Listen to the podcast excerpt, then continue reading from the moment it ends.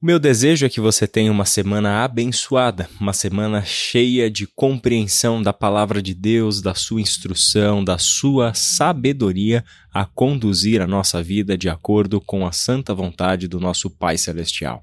Hoje nós vamos ler o Salmo 16 e faremos algumas considerações a partir deste salmo sobre o que está no coração da adoração. A nossa série do que nós falamos quando falamos de teve início no domingo com a mensagem do André Fontana nos ensinando sobre a adoração, a visão bíblica de adoração e a maneira como nós na Iba Viva temos ensinado e praticado a adoração.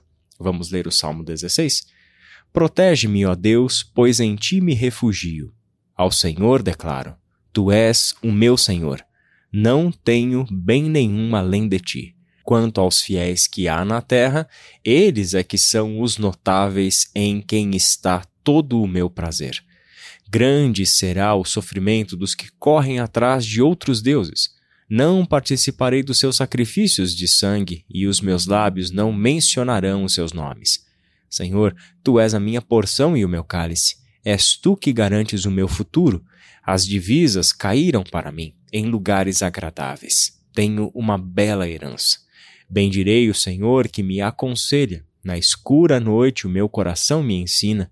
Sempre tenho o Senhor diante de mim. Com ele à minha direita não serei abalado. Por isso o meu coração se alegra e no íntimo exulto, mesmo o meu corpo repousará tranquilo, porque tu não me abandonarás no sepulcro, nem permitirás que o teu santo sofra decomposição. Tu me farás conhecer a verdade da vida, a alegria plena da tua presença, eterno prazer à tua direita. O Salmo 16, como está proposta a temática da nossa devocional de hoje, fala sobre o que está no coração da adoração. Uma referência a John Buckhart diz o seguinte: Adoração é a resposta de celebração a tudo que Deus tem feito, está fazendo e promete fazer. Fecha aspas. A esta a referência que define a adoração como uma resposta de olhos de pessoas que observam, que são alvo de tudo o que Deus tem feito e assim celebram a este Deus que faz, que age, que atua. Uma forma de nós ampliarmos este conceito de adoração é que tudo aquilo que Deus tem feito, está fazendo e que promete fazer sempre estará de acordo com o seu caráter. A verdadeira adoração a Deus é aquela que tem clareza quanto a quem Deus é. Ah, tem clareza a respeito de que Deus nós estamos falando em um mundo habitado por falsos deuses, de que Deus de fato nós falamos. E é interessante porque logo no verso 2 ao verso 4, o Salmo 16 nos fala sobre esta adoração. Ao Senhor declaro: Tu és o meu Senhor. Não tenho bem nenhum além de ti. A afirmação diz respeito a uma compreensão da realidade de Deus como único Senhor. Tu és o meu Senhor. E ao afirmar que o Deus de Israel é único Senhor, ou nós cristãos, ao afirmarmos que o Deus e Pai de Jesus Cristo é único Senhor, ou até mesmo que Jesus Cristo é o nosso Senhor, nós estamos afirmando que não há nenhum outro Senhor sobre a nossa vida que nós não dependemos, não servimos, não adoramos, tampouco esperamos receber algo de algum outro Senhor. O próprio texto segue falando sobre idolatria. Quanto aos fiéis que há na terra, eles é que são os notáveis em que está todo o meu prazer. Grande será o sofrimento dos que correm atrás de outros deuses, os que correm atrás dos ídolos. Ah, todo tipo de idolatria, nós bem sabemos disso, porque na Embaviva trabalhamos sempre o conceito de idolatria. Idolatria não diz respeito apenas à adoração a uma divindade em um contexto religioso, ou seja, aquele tipo de adoração a um ídolo que você entra em um espaço de culto, lá tem uma imagem, você acende uma vela, faz as suas preces ou algo do tipo. Isso é apenas uma forma institucional de idolatria. Idolatria, do ponto de vista bíblico, tem a ver com os ídolos que nós erigimos em nossos próprios corações. Assim, coisas boas como o trabalho, como a família, como o amor, como o sexo, como qualquer outra coisa, podem se transformar em ídolos quando colocamos eles em uma posição de importância maior do que deveria ser dentro da nossa própria vida. Tornamos eles os nossos objetos de adoração, de veneração e passamos a nutrir uma relação desmedida com estas coisas que, naturalmente, são boas, mas são desvirtuadas, tornando-se ídolos em nosso coração. A verdadeira adoração, portanto, discerne entre o Deus verdadeiro e os deuses falsos, entre quem de fato é o Senhor e quem não é.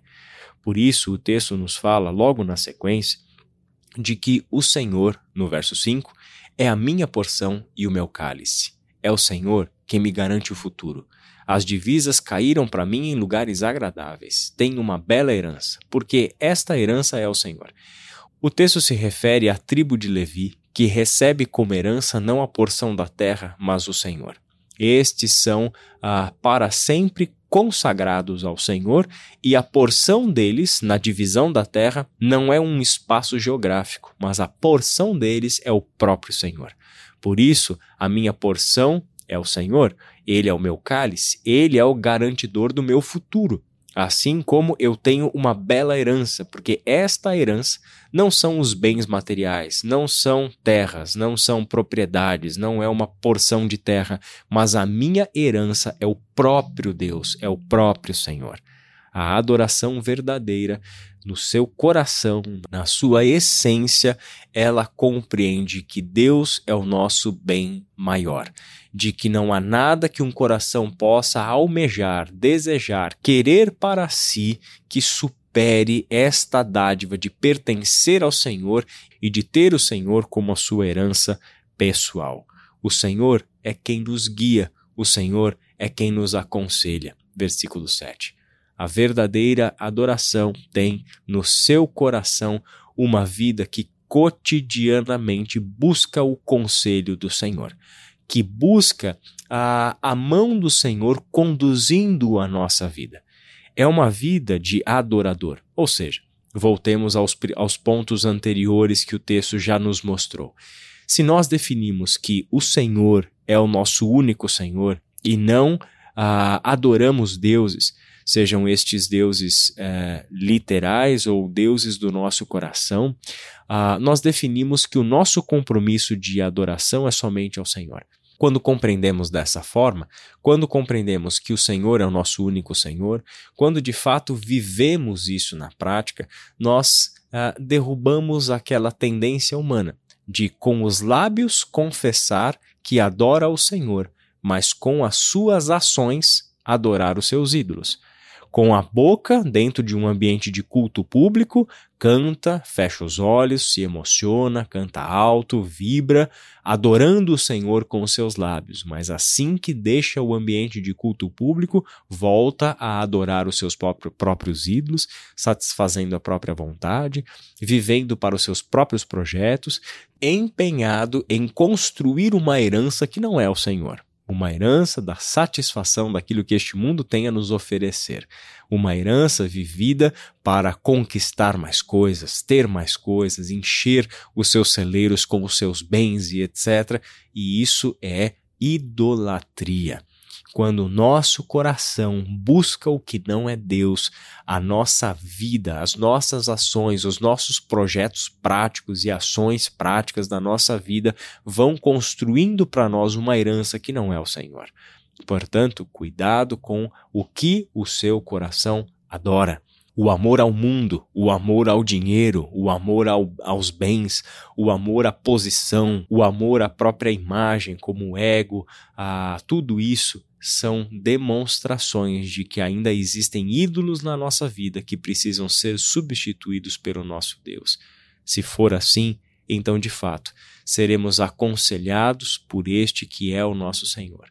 Não existe verdadeira adoração que não aconteça no contexto de uma vida guiada pelo Senhor, dirigida pelo Senhor. Por fim, a verdadeira adoração acontece de um coração que encontra em Deus o seu verdadeiro deleite, o, a sua verdadeira alegria. Versículo 9 diz: Por isso o meu coração se alegra e no íntimo exulto, mesmo o meu corpo repousará tranquilo. E aí o texto segue. O meu coração se alegra e no íntimo eu exulto. Ah, em que contexto essa exultação, esta alegria acontece? No contexto de alguém que tem no Senhor o seu conselheiro, que tem no Senhor a sua herança, que tem no Senhor o único e verdadeiro Deus a orientar a sua vida e ser alvo da sua adoração. Que Deus abençoe o seu dia. Nesta semana seguiremos conversando sobre adoração em diversos textos bíblicos, tentando olhar um pouquinho sobre o que a palavra de Deus nos ensina e como ela nos direciona a uma vida de verdadeira adoração. Que Deus te abençoe e até amanhã.